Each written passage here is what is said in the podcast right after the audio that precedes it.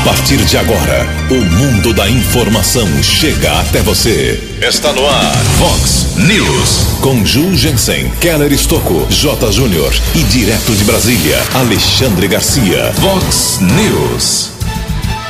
A violência no final de semana aqui na região. Homens são mortos a tiros em Santa Bárbara do Oeste.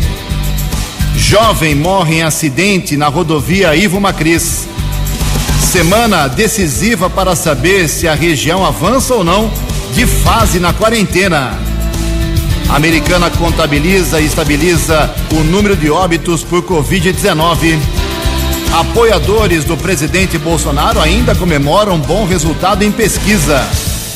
Criança de apenas 10 anos fará aborto em outro estado, mantido sob sigilo.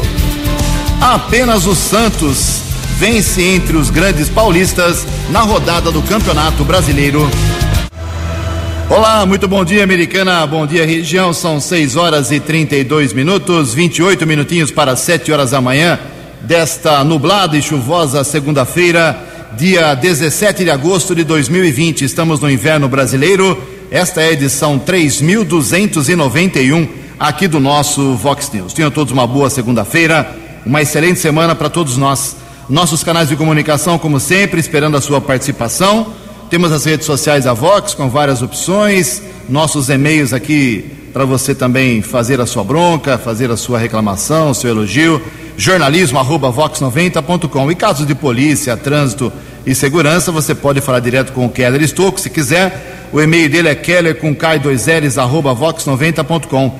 E o WhatsApp aqui do jornalismo, para casos mais pontuais, você manda uma mensagem curtinha com seu nome para 981773276.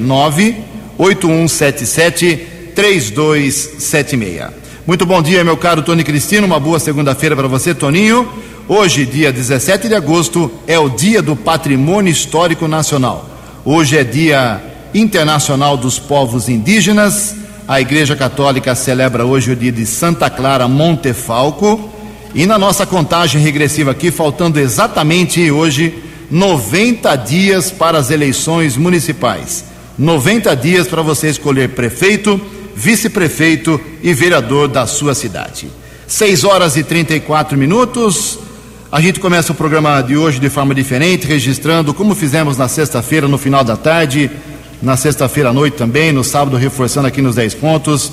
Tristemente, o falecimento do nosso colega radialista Walter Carlos Bartels, de 71 anos de idade. O falecimento aconteceu no Hospital Unimed na última sexta-feira, 5 horas da tarde. Deixando a esposa, a senhora Maria Neides, e três filhos: o Valtinho, a Karina e a Michele, deixando netos também.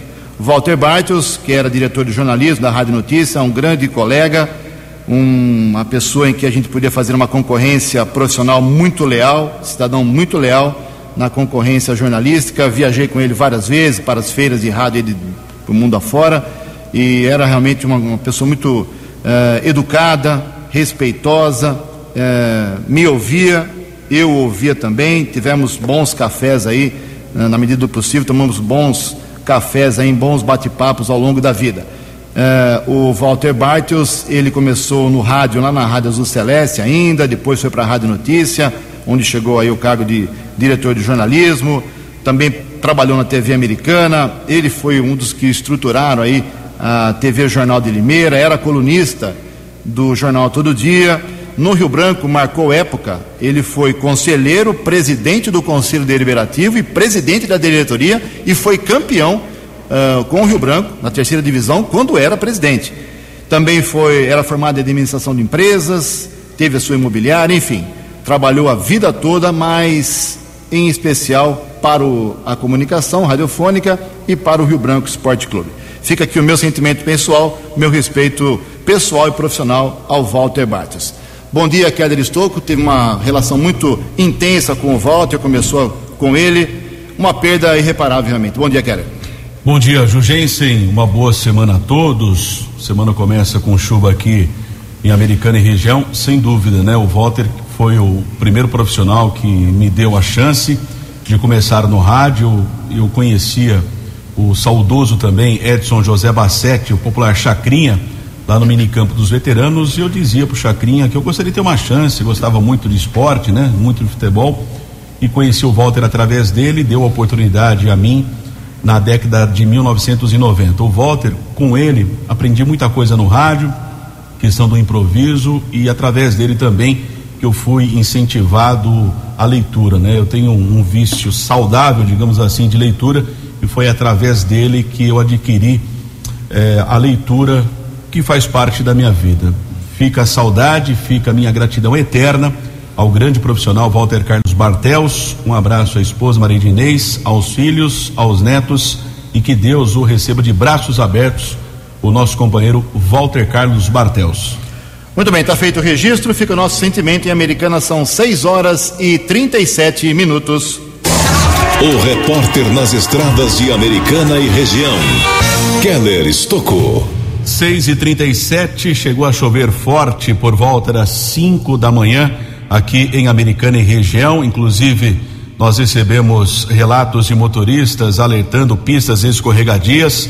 Ainda continuam as pistas escorregadias. Policiamento Militar Rodoviário recomenda atenção para os motoristas. Por volta das 5 horas, eu estava ali na sede da Polícia Civil de Americana, na rua São Vito, região do Jardim América houve um grande apagão, ruas ficaram sem iluminação, consequentemente, eh, queda de energia em alguns bairros aqui da cidade. Fizemos um contato agora há pouco com a Companhia Paulista de Força e Luz, ainda não obtivemos retorno.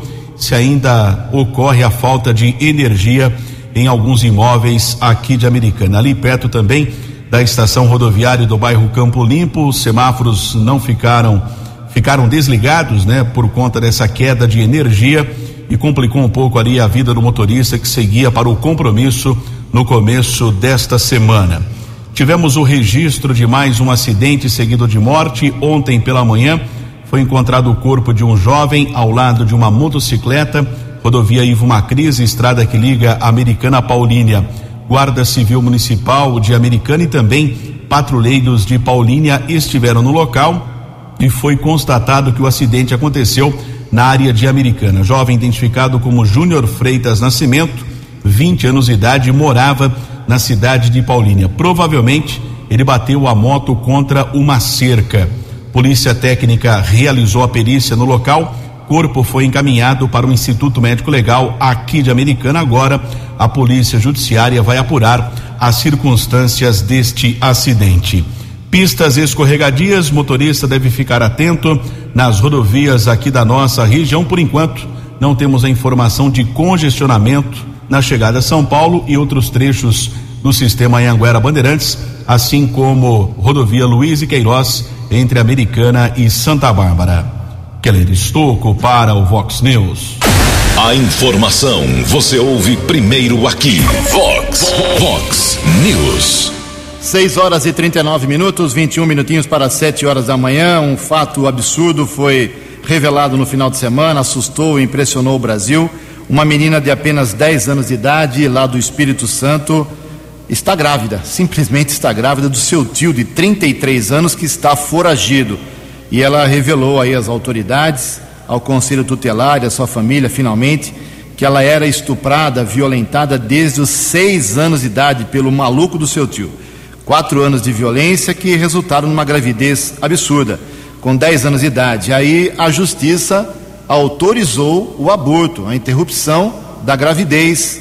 E aí alguns médicos do hospital em que ela estava internada se recusaram a fazer o aborto por conta de medo de problemas legais eh, futuros e ela acabou sendo transferida para um outro estado mantido sob sigilo, porque o protocolo nesses casos é mais específico, mais definido em outro estado, possivelmente estado de São Paulo ou Rio de Janeiro.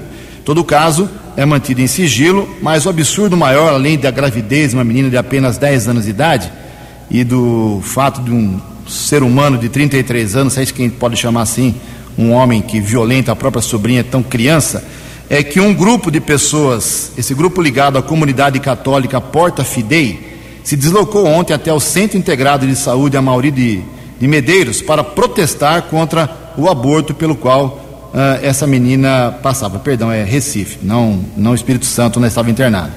Uh, esse grupo estava chamando os médicos que passavam pela porta de assassinos.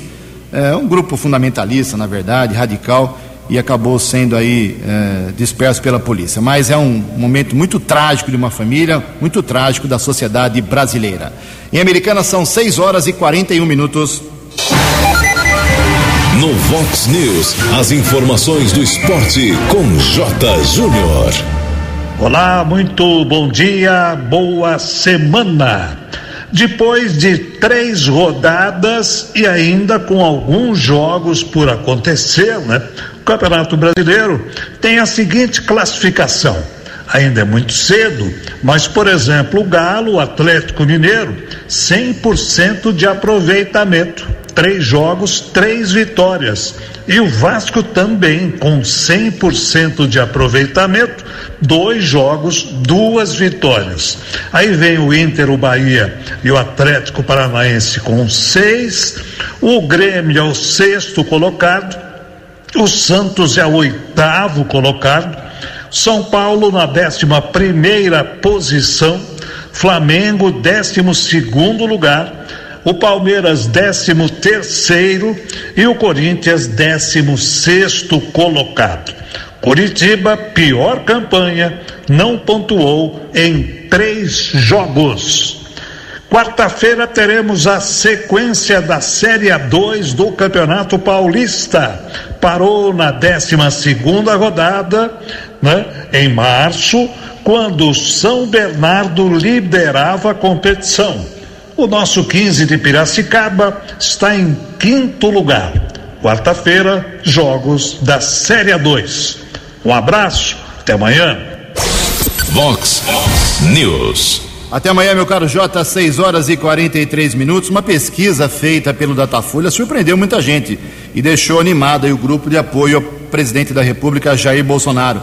Cresceu bastante, principalmente na região norte e nordeste, em termos de aprovação do seu governo, dos seus atos. Quem traz mais informações é o jornalista Alain Barbosa. Pesquisa Datafolha mostra que 37% dos brasileiros consideram o governo de Jair Bolsonaro ótimo ou bom. É a melhor avaliação dele desde que começou o mandato. Na pesquisa anterior, realizada em junho, 32% o avaliavam positivamente. A rejeição a Bolsonaro caiu de 44% para 34%. A pesquisa foi realizada por telefone devido à pandemia do novo coronavírus. 2.065 pessoas foram ouvidas nos dias 11 e 12 de agosto. O percentual dos que consideram o governo regular saltou de 23% em junho para 27% agora. Alguns fatores podem justificar a melhora da imagem do presidente na pesquisa Datafolha. Depois de digladiar com os poderes judiciário e legislativo durante o primeiro semestre,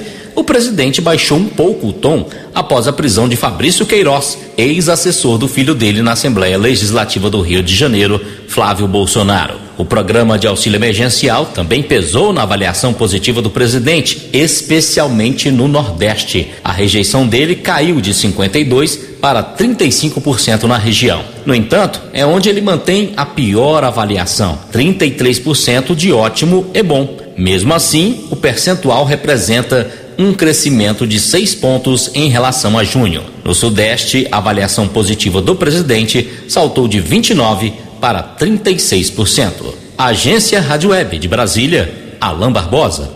Vox News. 6 horas e 45 minutos, 15 minutinhos para 7 horas da manhã. Ninguém acertou no sábado à noite os seis números do concurso 2290 da Mega Sena, que foram estes: 5, 18, 36, 44, 57 e 60. 5, 18, 36, 44, 57 e 60. A Aquina teve 96 acertadores, um prêmio para cada um de 25 mil reais. A quadra, 4.500 ganhadores, um prêmio unitário de 757 reais. Próximo concurso da Mega será quarta-feira, depois de amanhã. Aposta mínima custa R$ 4,50 Caixa Econômica Federal tem estimativa de um prêmio que pode chegar a 33 milhões de reais. 14 minutos para 7 horas. No Vox News, Alexandre Garcia. Bom dia, ouvintes do Vox News. O ministro Marco Aurélio deu um voto importante na quarta-feira passada. Me chamou a atenção esse voto porque na sexta ele repetiu a dose. O PDT pediu na sexta ao Supremo o afastamento do ministro Paulo Guedes, só isso. Caiu nas mãos do ministro Marco Aurélio eh, para dar uma liminar e ele não deu a liminar, recusou-se. Na quarta-feira ele tinha sido o único voto, eh, negando também à rede e ao Partido Socialista eh, algo que o Supremo aprovou por 8 a 1, dizendo que a ABIN a, a, agência de informações do governo não pode receber dados de movimento de contas de suspeitos de corrupção por parte da Secretaria da Receita Federal, por exemplo. É uma maluquice. Né? O ministro Marco Aurélio, na época, recusou-se a votar, dizendo o seguinte: o Supremo tem sido usado por partidos da oposição a partir de presunções com verdadeiro ranço contra a ABIN e também contra a presidência da República por ter um titular de direita. Recuso-me a julgar com base em preconceitos. Absolutamente certo. Deu uma lição para os outros. E o, e o ministro Alexandre de Moraes vem falar em tirania da maioria. É a nova definição aí. Eu nunca vi, eu já vi tirania da minoria, sim. Porque a minoria, não tendo votos, impõe, se impõe, impõe suas ideias como, como num regime tirânico. A maioria, ao impor suas ideias, se impõe num regime democrático. Isso é que é democracia, a vontade da maioria. Quando é a vontade da minoria, aí sim é tirania. É preciso informar o ministro Alexandre de Moraes a respeito disso. De Brasília para o Vox News, Alexandre Garcia. Vox. Vox News. 12 anos. Obrigado, Alexandre. 6 horas e 48 minutos, 12 minutos para 7 horas da manhã. Reflexo do Covid-19, setor de turismo muito afetado. Vetados em muitos países por causa do Covid-19, os brasileiros eles estão optando aí, timidamente ainda, mas começaram a optar aí por viagens com destinos domésticos, aqui no Brasil mesmo. Informações com a jornalista Carolina Cassola. O interesse dos brasileiros pelos destinos domésticos cresceu durante a pandemia. Enquanto o setor de viagens prepara a retomada, a Booking.com analisou milhões de listas de viagem criadas por viajantes na plataforma em maio e junho. Nelson Benavide, gerente regional Brasil da Booking.com, explica esse aumento. A gente notou que as pessoas, por terem ficado presas dentro de casa e por conta de todas as restrições que vieram, né, por conta da pandemia, essa indisponibilidade da gente viajar para o exterior, as pessoas começaram a abrir mais ainda os olhos para as viagens domésticas, que era uma coisa que já é bastante explorado, mas durante a pandemia, sem dúvida, esse número aumentou comparado com os números é, que a gente tinha do ano passado. Entre maio e junho, os destinos domésticos apareceram em 83% das listas de desejos de viagem. No mesmo período de 2019, estavam em 68% delas. Gramado, no Rio Grande do Sul, e Rio de Janeiro estão no topo da lista de preferência dos brasileiros. Campos do Jordão, em São Paulo, Monte Verde, em Minas Gerais e Porto de Galinhas, em Pernambuco, também aparecem. Sobre os tipos de acomodação, os hotéis são os mais procurados pelos viajantes. A gente nota que o, a busca por casas de temporada e apartamentos ela foi relevante, mas a segurança que os grandes hotéis fornecem, com seus protocolos de segurança, de higiene, com as medidas de distanciamento, de isolamento mesmo, também deixaram as pessoas mais confortáveis e interessadas em ficar em hotéis.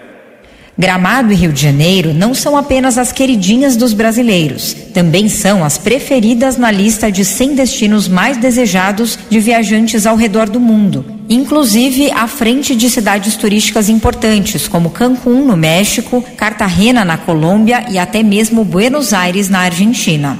Agência Rádio Web de São Paulo, Carolina Cassola. Previsão do tempo e temperatura. Vox News.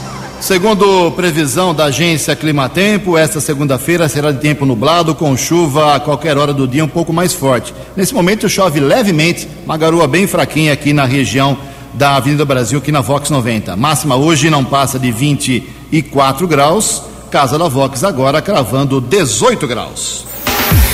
Vox News. Mercado Econômico. Faltando nove minutos para sete horas da manhã, na última sexta-feira, a Bolsa de Valores de São Paulo teve pregão positivo. alta de 0,89%. O euro abre a semana valendo R$ 6,425. Dólar comercial na sexta-feira teve alta de 1,12%, fechou cotada a R$ 5,427. Dólar turismo vale hoje R$ 5,73. 6 horas e 53 minutos, 7 minutos para 7 horas da manhã. Voltamos com o segundo bloco do Vox News nesta segunda-feira. Olha só, antes do Quero vir com as balas da polícia, tem muita informação importante na área da segurança. Fazer uma, um registro aqui político, faltam 90 dias exatamente para a eleição de 15 de novembro, para prefeito, vice-prefeito e vereador. As costuras políticas aumentaram bastante nos últimos dias aqui em Americana, então daqueles 15 pré-candidatos que nós entrevistamos aqui, todos eles democraticamente, 15 minutinhos para cada um, uh, muitos deles devem ou apoiar algum outro candidato, ou desistir por problema pessoal, ou por, ou por problema financeiro. Uh, esse número deve ser aí reduzido de forma significativa. Uh, os candidatos sabem, em qualquer tipo de levantamento, quem tem chance, quem não tem chance de ser eleito no próximo dia 15 e gastar dinheiro com eleição à toa ou perder aí é, uma oportunidade de é, apoiar alguém, depois ter um cargo de como secretário, por exemplo, ou subsecretário. Muita gente acaba optando por isso, infelizmente. Então, esses 15 que nós entrevistamos, é, esse número deve ser reduzido. As convenções partidárias começam não semana agora, na próxima semana, dia 31 de agosto, e terminam no dia 16 de setembro. De 31 de agosto a 16 de setembro teremos todas as convenções. Aí depois das convenções nós saberemos quem realmente vai disputar a eleição em Americana. Só para refrescar a memória, as últimas quatro eleições em Americana, olha só o nível de votação dos dois que venceram. Só dois venceram nas últimas quatro eleições: o Diego Denadai e o Omar Najar. Na última eleição, que foi em 2016, o Omar teve 84.879 votos. O Eric ficou em segundo, Eric Hetzel Júnior, com 25 mil votos. O Luciano Correia em terceiro, com 4.100. O Dimas Julian em quarto, com 2.266. Em 2014, tivemos uma eleição suplementar após a cassação do Diego. O Omar venceu com 91.266 votos. O Wellington Rezende, que hoje é vereador e pré-candidato teve 22.177 votos e o Paulo Chocolate teve 7.426. Antes disso, lá em 2012, o Diego Denadai foi eleito com 72.942 votos. O Omar Najar ficou em segundo com 28.314 e o Antônio Mentor ficou em terceiro com 25.980. E lá em 2008, na primeira eleição, o Diego teve 35 mil 537 votos. O Antônio Mentor teve 33.958. O Chico Sardelli ficou em terceiro com 27.349. O Omar Najar, em 2008, foi o quarto colocado com 24.608 votos. E o Ronaldo Moreno teve 687 votos. E ao longo da semana vou trazer aí mais resultados da história recente da política americanense, como as eleições de 2004, 2000, que tivemos resultados bastante curiosos.